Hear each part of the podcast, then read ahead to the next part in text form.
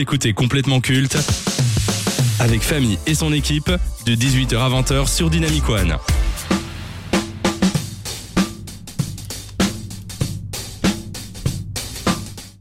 Depuis sa création en 1984, Canal+ a toujours eu l'objectif de donner la chance aux talents de demain. Que ce soit l'animation, dans l'humour, au cinéma ou dans la musique, beaucoup ont eu l'occasion de faire leur premier pas dans des émissions de la chaîne cryptée et démarrer une grande carrière. Dans le début des années 2010, les chaînes de télévision se sont intéressées de très près aux talents issus de YouTube et du web. C'est la raison pour laquelle pendant une période, vous avez vu nombreux de vos youtubeurs préférés dans certains programmes. Sauf que dans la plupart des cas, ben, leur passage s'est avéré être un échec. Car très souvent, les producteurs brident les talents et ne saisissent pas les codes d'internet. En 2013, Canal Plus lance le Before du Grand Journal, un programme présenté par Thomas Touroud. L'objectif était de cibler les 15-35 ans et de proposer un tour d'actualité de la pop culture décalée avec des sketchs de jeunes humoristes issus du net. Malgré une déprogrammation en 2015, la séquence qui a eu le plus du succès et d'impact médiatique, c'est le dézapping du Before, une succession de sketchs parodiant le célèbre zapping de Canal+.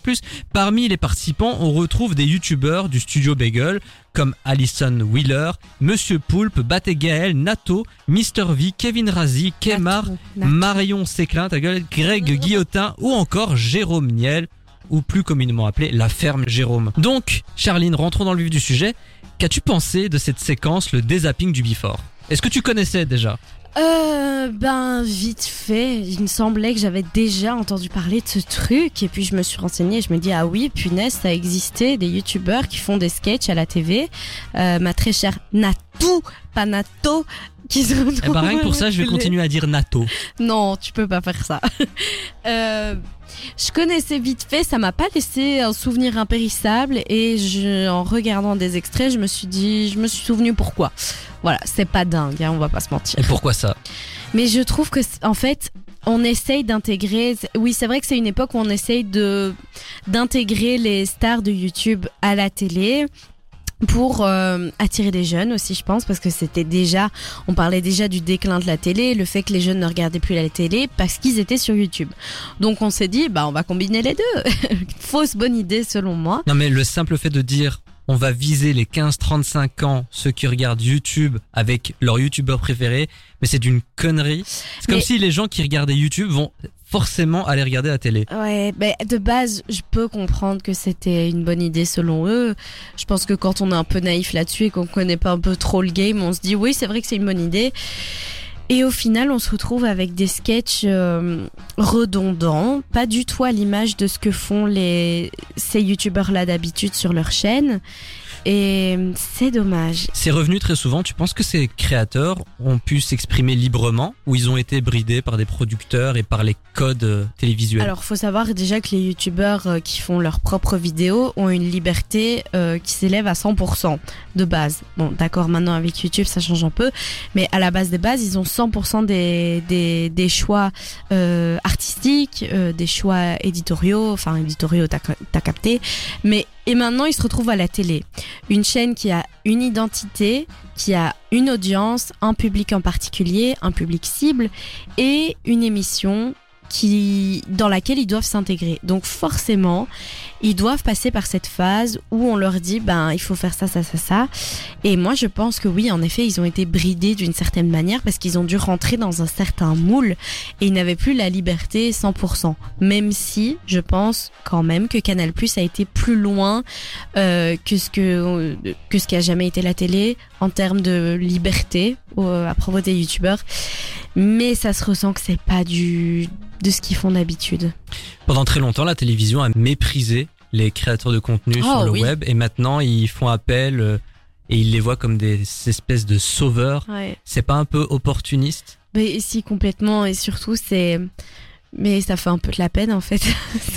Et je remarque que ces derniers temps, il y a pratiquement peu de youtubeurs qui vont euh, s'essayer à la télévision. Est-ce que c'est parce qu'ils ont compris que la télévision se foutait de leur gueule et que jamais ils ne pourront faire ce qu'ils souhaitent. Mais il y en a dont c'était le but hein, d'aller à la télé. Je pense notamment à Alison Wheeler qui est maintenant sur euh, Quotidien. Euh, elle, je pense que c'était vraiment une volonté de passer à la télé. Donc il y en a pour qui YouTube a été un tremplin, un outil pour se faire sa communauté, avoir des contacts et rentrer dans la télé.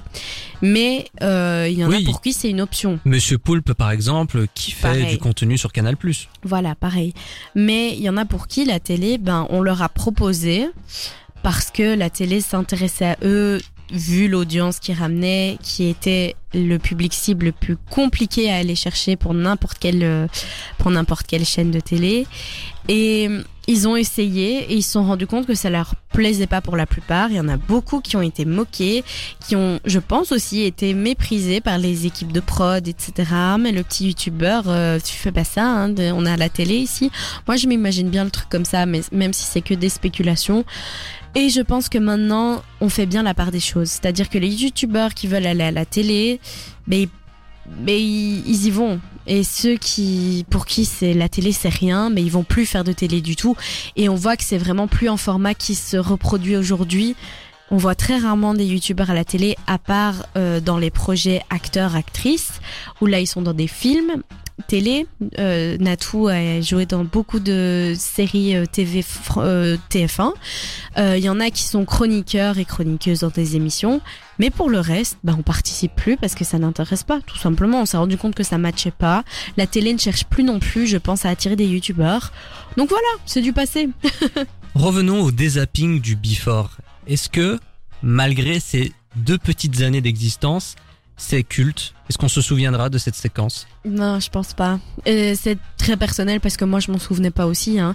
Faut être honnête. Moi, en tout cas, ça- je m'en rappellerai comme la première grande expérience où une chaîne s'est essayée à donner de la visibilité à des youtubeurs honnêtes. Oui, c'est ça, mais je pense pas qu'on se souviendra des contenus parce que c'était pas folichon, folichon, quoi. C'est un peu dommage, mais bon, voilà. Ils ont essayé. Je trouve ça Faut bien. noter que, à la base, le Before du Grand Journal était censé être une locomotive pour le Grand Journal et qu'il voulait attirer donc un public jeune. À 18 18 heures aussi c'est un horaire très casse-gueule faut faut pas l'oublier. Oui. et de mettre vraiment euh, tous ces grands noms du YouTube français de l'internet français. Honnêtement même si bah ça s'est un peu cassé la gueule ça a pas duré je salue quand même l'initiative de Canal+ Ah oui, qui a donné sûr. cet espace de créativité malgré les contraintes malgré les codes euh, à respecter Ouais. parce que le média oblige certaines choses Et ils ont aussi, ils accueillent souvent beaucoup de youtubeurs hein, de, de, à la base. Je pense que Cyprien est passé sur Canal Plus faire quelques sketchs aussi. TF1 Voilà, TF1. Mais aussi souligner que à cette époque, c'était aussi le début du grand essor de TPMP, qui était aussi à la même heure et qui attirait plus ou moins cette audience-là.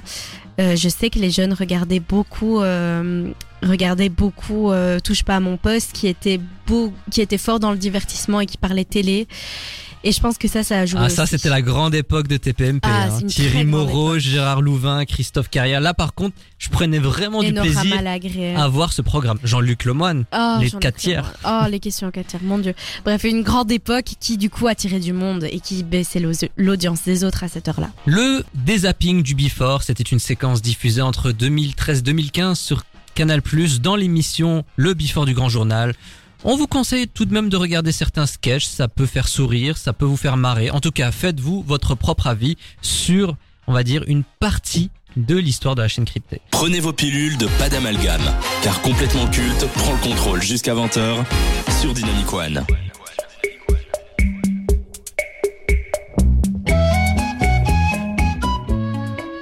Il est assez rare de nos jours de voir des duos ou des collectifs dans le monde de l'humour. Pourtant, c'était monnaie courante il y a 20-30 ans.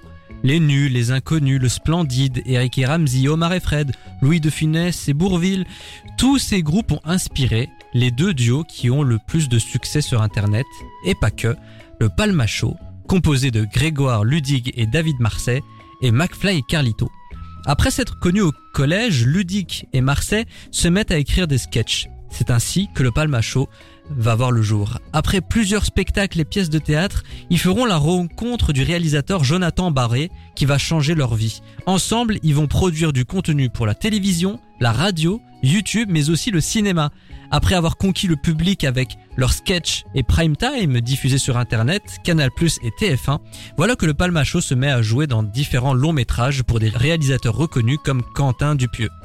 Et du côté de McFly et Carlito, c'est quasi la même histoire. Eux aussi sont amis depuis le lycée et ont toujours souhaité faire des choses ensemble. Après avoir animé une émission du nom du Fat Show sur le câble et avoir intégré le collectif Golden Moustache, ils se lancent sur YouTube avec leur propre chaîne en 2016. En 7 ans, ils ont connu un énorme succès sur la plateforme, notamment grâce à des concepts comme le concours d'anecdotes, le stand-up de merde ou encore appeler des gens au hasard. De plus, leur notoriété leur a permis de se lancer dans la musique, bien que euh, ils auraient dû s'abstenir, et de faire du cinéma en grattant des rôles à leurs invités.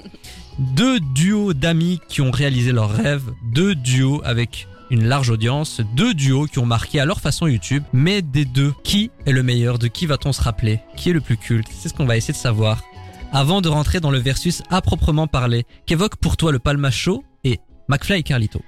Eh bien, le Palma Show, faut savoir que moi je connaissais pas trop trop à la base et que c'est grâce à McFly et Carlito que j'ai connu parce qu'ils parlaient beaucoup du Fat Show, etc. Et, ils parlaient aussi du Palma Show et je me suis demandé ce que c'était et c'est comme ça que j'ai découvert le bail. Moi, je pensais qu'ils avaient participé en fait au Palma Show. Enfin bref, j'avais rien compris de ce que c'était.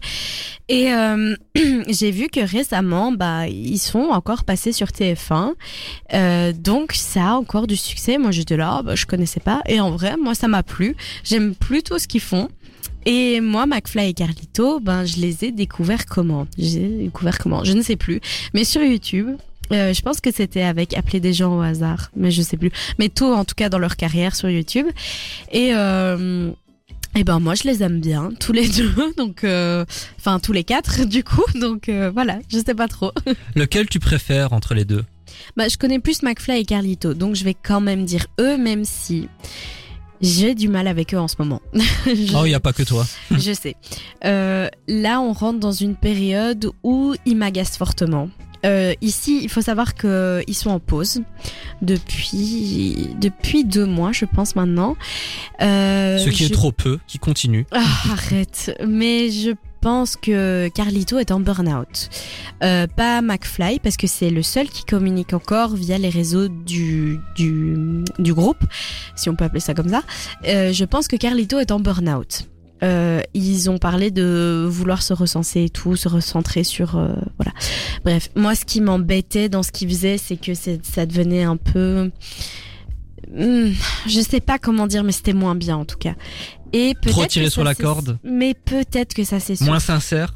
moins On leur a reproché d'en faire des caisses. Ah oui, surtout à McFly, qui est très expressif et honnêtement, je pense pas qu'il exagère. Je pense que il Des- est. des- en fait, j'ai l'impression qu'ils sont un peu, je vais pas dire euh, qu'ils sont contre la critique, mais en tout cas qu'ils prennent mal certaines Oh. critiques. Ils le prennent très mal. Très à cœur peut-être, mais déjà Carlito, ça se voit qu'il kiffe pas du tout la critique. Ouais, non, moi j'aime bien les critiques constructives et tout, nanani, nanana.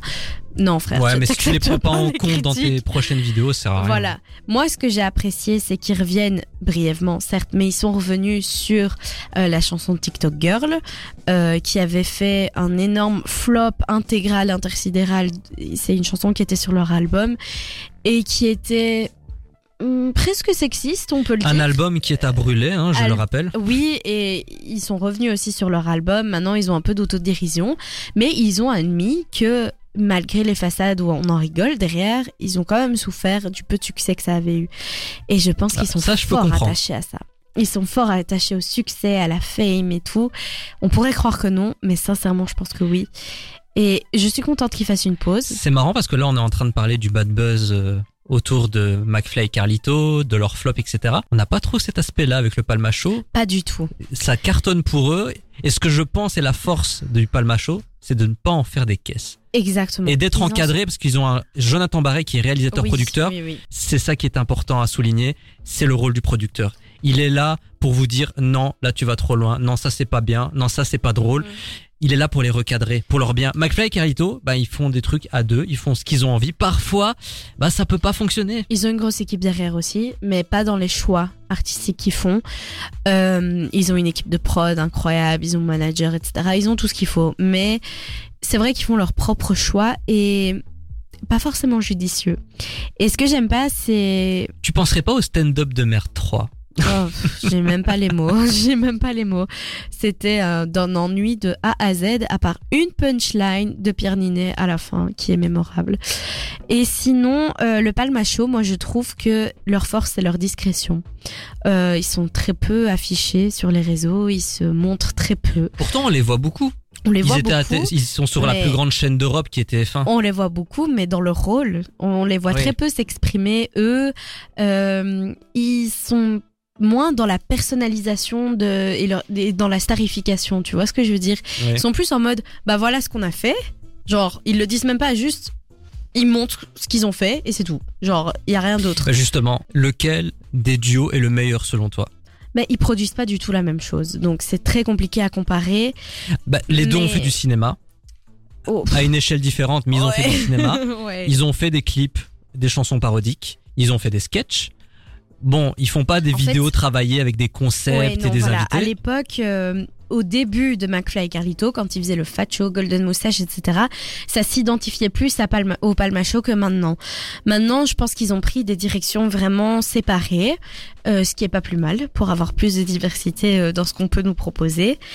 Euh, je trouve que le, pal le Palma Show est très doué dans les parodies qu'ils font. Moi, il me faut encore rire. Et pourtant, quand je les ai vus sur TF1, ma mauvaise langue était là. Oui, sur TF1, nan, ça va pas, ça va être nul, ça va être cringe, ça va être pour les vieux. Franchement, ça m'a quand même décroché deux trois sourires, donc voilà. Euh, Il y a aussi cet effet guest, moi, qui m'embêtait un peu d'avoir tout le temps des guests, des acteurs, etc. dans Ouais, mais leur bon, truc. ça c'est obligé. Et en fait, ça Quand tu marchait fais de la bien. télé, euh, t'es obligé Je d'avoir des trouve guests. qu'ils l'ont bien fait. Et moi, il y a beaucoup de choses qui m'ont fait rire dans ce qu'ils ont fait. McFly et Carlito aussi ont eu des primes sur TMC à une certaine Oui. époque, il y a quelques années. Oui, mais bon, l'audience était quand même beaucoup plus limitée et on, le- on les connaît plus pour ça. Moi, je pense que le Palma Show va être de plus en plus connu grâce à ça, grâce à la télé justement. Et euh, McFly Et le cinéma, parce que là, en ce moment, ils sont à l'affiche de Bonne Conduite, le nouveau film de Jonathan Barré. Ouais. Et je pense aussi, je sais pas si tu es d'accord avec moi, ce qui fait la force du Palma Show, eh ben, c'est que les deux membres font des choses séparément. Ils ne sont pas collés l'un à l'autre. Là où le problème avec McFly et Carlito, c'est que j'ai peur qu'ils restent en duo, ils vont finir en duo. Et c'est important, oui, mais c'est important que chacun fasse son petit bout de chemin, découvre des choses. veux dire, mais Parce que Grégard Ludig a fait des films tout seul, David Marseille pareil, ils savent faire des choses séparément comme ils Je- font ensemble, comme Eric et Ramsey. oui. Là où McFly et Carlito, j'ai l'impression ils sont incapables de faire des choses séparément. Mais tu sais pourquoi? Moi, je- enfin, c'est que de la spéculation, mais je pense que ils en sont pas capables parce qu'il y aurait trop la concurrence. Ils seraient trop en mode compétition. Ah ouais, toi ça a floppé, moi ça a marché. Attends, ils sont amis ou ils sont pas amis? Oui, mais honnêtement, je pense qu'il vaut mieux qu'ils restent ensemble parce que s'ils se séparent, ils vont jamais gérer bah, ça. ça montre alors que dans le duo Grégor Ludig et David Marseille, il y a ce côté sain, Ah il n'y a oui, pas ce côté compétition. J'ai vraiment l'impression que Moi, c'est un ressenti. se- hein, oui, mais... ah oui, mais ils s'encouragent l'un l'autre, ils font leur route, c'est ce qui fait leur force. Moi, c'est pour ça que je préfère le Palma Show et je pense que le Palma Show va monter Oui. et que là pour McFly et Carlito, on est plus Ça sur une pente mauvais. descendante. Sincèrement, ça sent mauvais. Je sais pas ce qui se passe. Et c'est même pas par rapport à leur pause, parce que ça date bien avant. Peut-être qu'en revenant de leur pause, on va se dire waouh. Mais même dans le ton, dans l'attitude, il y a quelque chose qui me dérange de plus en plus dans l'attitude de Carlito. C'est le côté descend- condescendant. Et c'est. Le fait de petite- pas accepter les critiques. Ah oui, c'est insupportable. Et aussi, petit côté un peu anecdotique, mais le fait d'utiliser des mots un peu ronflants, euh, tu sais, euh, et- alors qu'en fait, il les utilise mal, parce que monsieur a fait un bac L, euh, mais il utilise très mal les mots, en fait. Il pense qu'il a des définitions et elles sont mauvaises, enfin, elles sont mauvaises. Du coup, les gens qui regardent pensent que c'est des bons mots, donc il, il éduque mal aussi. Enfin bref, c'est un côté qu'il a chez lui très pompeux, et je pense qu'il en a conscience moi qui m'embête énormément et il y a quelque chose qui se passe. McFly, on le trouve trop dans la démonstration. Carlito, je pense qu'on le, qu'on le pense trop râleur et pas assez ouvert. Ça va splitter? Je pense pas qu'ils vont se séparer, mais je ne sais pas si ça va encore bien marcher. Il faut savoir aussi que McFly et Carlito, c'est typiquement les youtubeurs que les vieux citent quand ils ne savent pas qui citer, parce qu'ils ne boomer. connaissent que, exactement, ils ne connaissent que eux. Et quand tu deviens la référence des vieux, ah, je ne sais pas si c'est vraiment positif, parce que t'es vous à tomber dans l'oubli dans ce cas-là. Maintenant, il reste aussi la référence des jeunes. Euh, Il y a eu aussi toutes les problématiques, euh, toutes les polémiques autour de la vidéo avec le président. Voilà, il y a beaucoup ça de leur a choses. causé beaucoup de tort. ça, Peut-être plus de tort que de bien. Ils n'auraient pas dû le faire, selon moi. Sincèrement, moi, de base, j'ai pas vu le mal parce que Non mais après, je peux comprendre qu'ils saisissent l'occasion parce que c'est quand même le président de la En fait, République. je pense mais... sincèrement qu'ils avaient les meilleures intentions du monde en mode oh, gars, on va faire une vidéo avec le président, tu te rends compte, tu vois, juste c'est juste monsieur le président, c'est pas Emmanuel Macron qui a telle idée, telle idée, qui va faire ça, qui a fait ça, c'est juste monsieur le président et on va avoir des anecdotes de ouf. Je pense sincèrement qu'ils sont partis avec ça, cette optique-là. En fait, pour moi, le Palma Show, c'est McFly et Carlito, mais sans les problèmes. Oui, et en mode mature, sain, bienveillant. Et peut-être que du coup, c'est vous à exploser si ça continue comme et ça. pour conclure cette séquence, qui est ou sera le plus culte entre le Palma Show et McFly et Carlito? Eh ben, ça va se jouer maintenant parce que je pense que là, le Palma Show a moyen de d'exploser et Carl- McFly et Carlito, ils ont le risque de tomber. Alors tomber dans l'oubli, je ne sais pas, même si 7 ans sur YouTube, c'est très éphémère. Hein, très- Maintenant, on vise des périodes beaucoup plus longues pour être culte. Il y en a qui sont là depuis bien plus longtemps que ça. Euh, avant 2007, il n'y avait pas McFly et Carlito euh, comme on les connaît. Le truc, c'est que le Palma Show Hmm. vise des publics différents. Il y a les spectateurs au cinéma, il y a la radio, il y a les téléspectateurs, il y a les, justement, il y en les a beaucoup. internautes. Donc, ils se diversifient, mais ils se diversifient bien. C'est Oui. pas comme McFly. Ah, j'ai envie de faire de la chanson. Pardon, mais euh, vu la qualité Carlito, de l'album, arrêtez. Bon. Qui a sorti un livre sur euh, être papa, qui n'a pas marché, je pense. Mais Pardon, mais qu'est-ce qu'on en a à foutre en fait? Désolé. Euh, c'est pas le premier père sur terre, c'est pas le premier père qui travaille. Euh, et je suis désolée, c'est pas parce que t'étais en bac L et que tu penses connaître les mots et que t'écris des avis sur TripAdvisor que tu écris bien en français. Donc ça suffit. Arrête d'utiliser des paraphrases pour dire des choses qui sont des contresens. Voilà. Pop, pop, pop. Ouais, ouais, ouais. Est-ce que c'est bon pour vous? On peut conclure la séquence? On peut conclure. C'est ainsi que le versus s'achève. Et vous, vous êtes plutôt Team Palma Show ou Team McFly et Carlito? Faites-le nous savoir sur les réseaux sociaux. En tout cas, sachez que si vous êtes Team McFly et Carlito, on ne lira pas vos messages. Oh, c'est Voilà. pas vrai. Moi, je suis team McFly et Carlito quand même. Jusqu'à 20h. C'est complètement culte sur Dynamic One.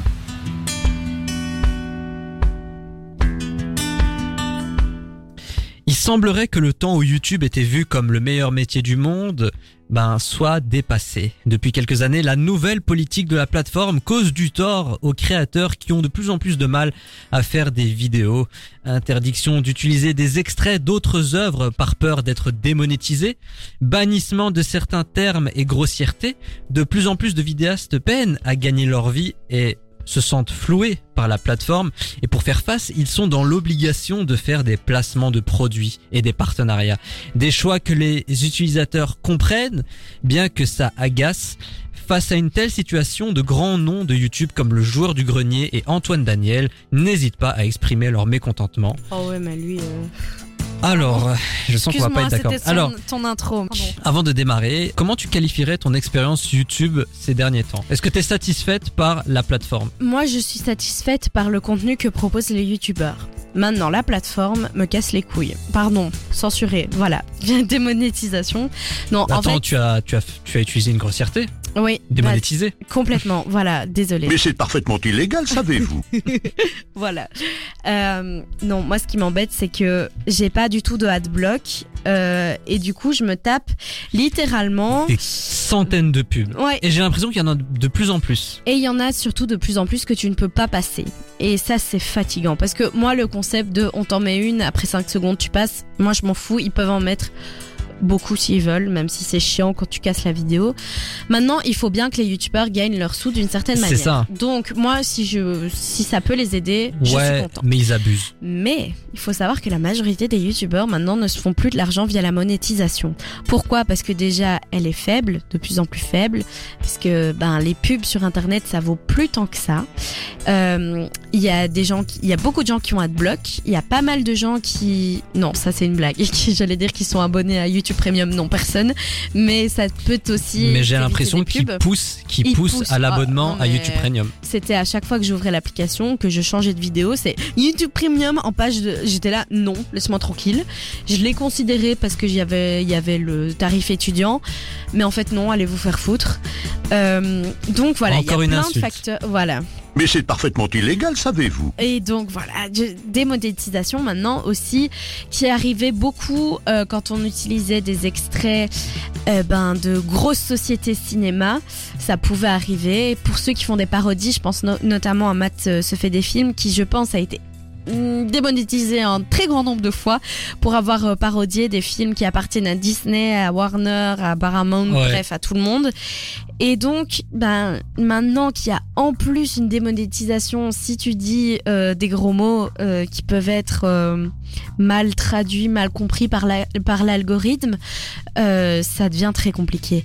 Donc maintenant, la Surtout que les majorité- règles ont été modifiées suite au mécontentement de certains youtubeurs. Oui. Apparemment, tu ne peux pas dire d'insultes pendant les 10 premières secondes de la vidéo. Et après, ça va. Et après ça passe, mais il y a quand même certains mots qui sont bannis comme merde, putain, parce que Fils putain, pute, il le- euh. même pas, même pas, fils de pute apparemment ça passe. Ah, mais c'est putain, putain. parce que putain ils le traduisent par fuck et fuck ils veulent pas euh, Ah oui, qu'on l'utilise sur la plateforme. Mais les Américains, genre le F-word, c'est vraiment le pire chose qu'on peut dire. Mais son of a bitch, ça, tu peux y aller. Bref, bref. Mais du coup, maintenant, bah, c'est placement de produits. C'est la meilleure manière pour les. Cette vidéo est sponsorisée par NordVPN. Alors, si vous ne connaissez pas NordVPN, non, c'est vrai. Alors, NordVPN, Rhino Shield, euh, comment ça s'appelle euh, Displate, qu'on a beaucoup. Euh, mais pour l'instant. Cyber Ghost aussi. Ouais, putain, les jeux, les jeux, les jeux, les, les jeux mobiles. Alors que tout le monde s'en fout dessus maintenant, Roseboire ou de trucs comme ça.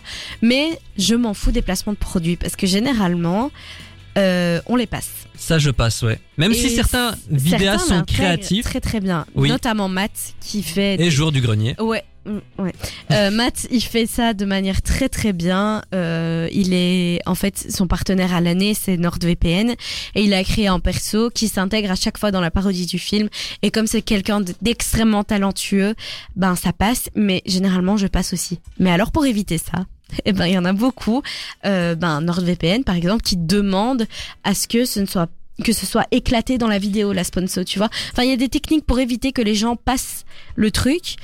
Mais moi, je m'en fous qu'ils fassent de la pub. Parce que c'est transparent et ça, il faut bien qu'ils aient de la thune. Et si c'est pas la monétisation, bah tant pis. Mais alors arrêtez de me mettre autant de pub. Est-ce que le pire ennemi des youtubeurs c'est YouTube aujourd'hui? Il y avait déjà eu ce débat il y a quelques années, avant même que les placements de produits. Parce qu'il y a une époque où les placements de produits, c'était Oh, ce youtubeur là, il fait un placement de Mais produit. il y a un truc que j'arrive pas à comprendre. Pourquoi est-ce que haine. YouTube restreint tant ses créateurs alors que c'est eux qui rapportent de l'argent à Honnêtement, l'entreprise je comprends pas. Cette histoire de, de mots euh, vulgaires qu'on ne peut plus placer. Ça, ça, a été la goutte d'eau hein. qui a fait déborder le vase pour pas mal. Ouais, mais ça vient de TikTok, hein, ça, parce que TikTok, euh, tu sais pas dire un seul gros mot, ils sont tous euh, D'ailleurs, ce qui fonctionne Mais le plus en ce moment sur YouTube, c'est même pas les vidéos, c'est les shorts. Ah oui, mais ça c'est dans un- C'est d'une inutilité, d'un non-intérêt flagrant et puissant et nul.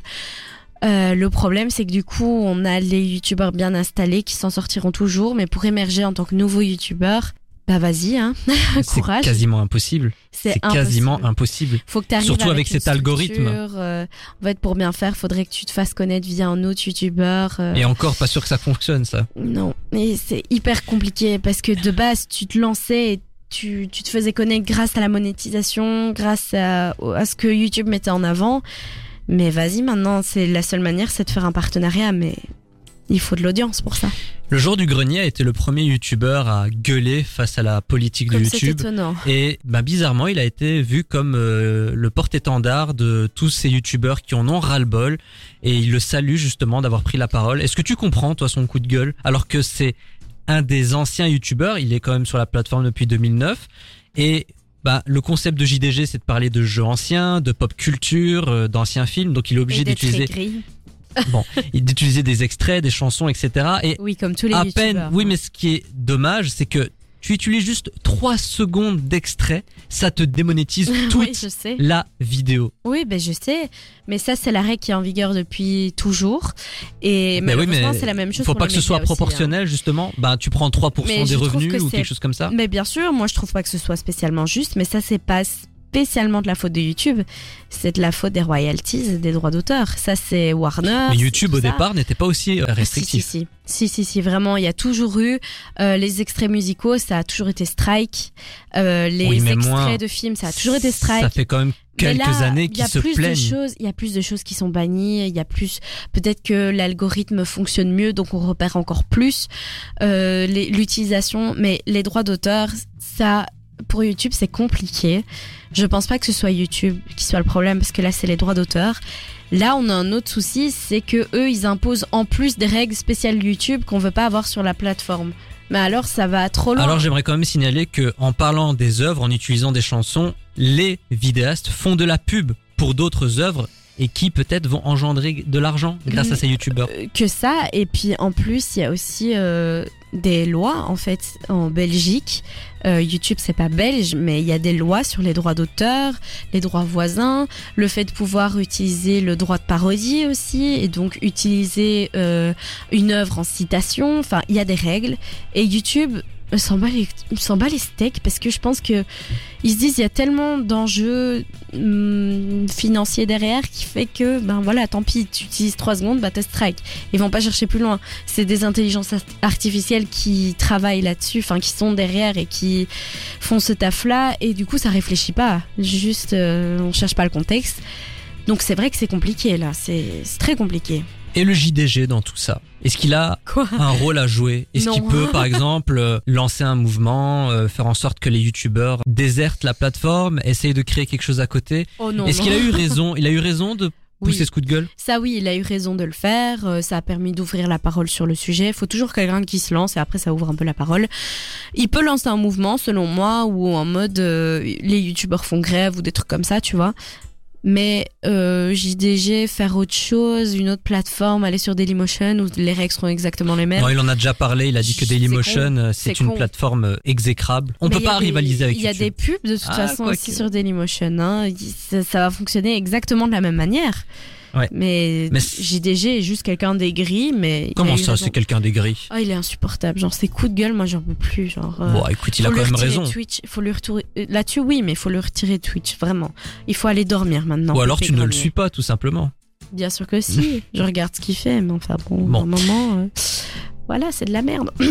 ah, tu parles pas mal du jour du grenier, hein. Oh, j'ai touché ton enfant sensible en toi, c'est ça? Exactement. Donc, face à ce mécontentement, il y en a beaucoup qui ont déserté YouTube. Pour aller où? Pour aller sur Twitch. Bah il y en a beaucoup qui préfèrent aller faire du stream, du live, donc c'est du contenu éphémère, donc c'est beaucoup moins travaillé. Et il y en a qui gagnent mieux leur vie sur Twitch que sur YouTube et qui peuvent s'exprimer, on va dire, un peu plus librement. Est-ce que Twitch n'est pas l'avenir, justement? Si, bah ça, le live, euh, si, ça va prendre encore beaucoup plus d'ampleur, mais euh, petite chose quand même pour les gens qui sont pas familiers avec Twitch, c'est extrêmement compliqué d'avoir des vues tout court sur Twitch. C'est-à-dire que si vous faites euh, 10 vues sur Twitch, vous êtes une superstar euh, du moment parce que il y a les grands streamers qui vont rameuter 3000 vues et vous voyez, 3000, hein, c'est déjà pas beaucoup pour les grands streamers. Squeezie, il en a 30 000, parfois c'est son max, hein, parce que c'est son max d'abonnés, je crois. Donc vraiment, dites-vous que c'est très compliqué d'avoir des vues sur YouTube, sur euh, Twitch. Donc c'est pas forcément évident non plus de se faire de l'argent derrière. Parce que finalement, les streamers, ils ont aussi des structures derrière eux souvent en lien avec le gaming parce que c'est ce qui c'est ce qui marche le mieux sur Twitch c'est le gaming donc ils ont des partenariats aussi enfin c'est des vraies structures donc oui, ils se font de l'argent sur Twitch, peut-être plus que sur YouTube, mais ils sont bien installés. Et en arrivant comme ça, toi et moi, on commence une émission sur Twitch, on va pas se faire euh, des couilles en or et voilà. Peut-être que ça marcherait mieux sur YouTube, peut-être que non, mais au final, ça reviendra au même partout, j'ai peur.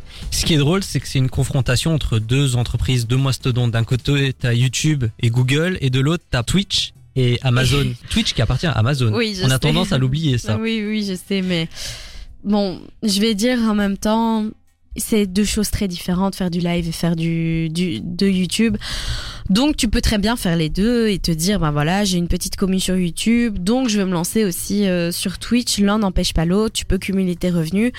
Maintenant, voilà, il y a aussi des, des après, il n'y a pas de, de mots qui sont censurés hein, sur Twitch, ça non.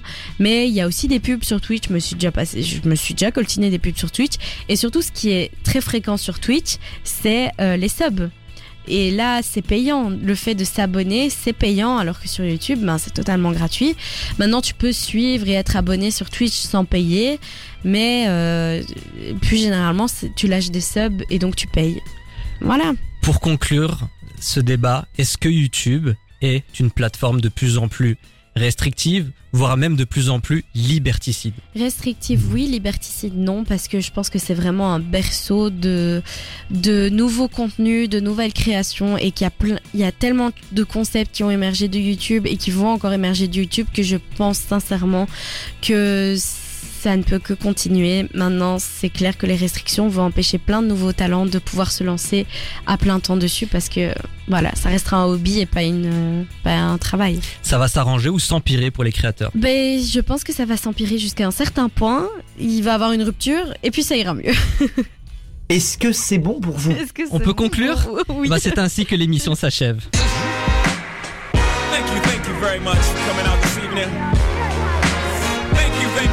You, thank you. You're far too kind. Complètement.com, c'est terminé.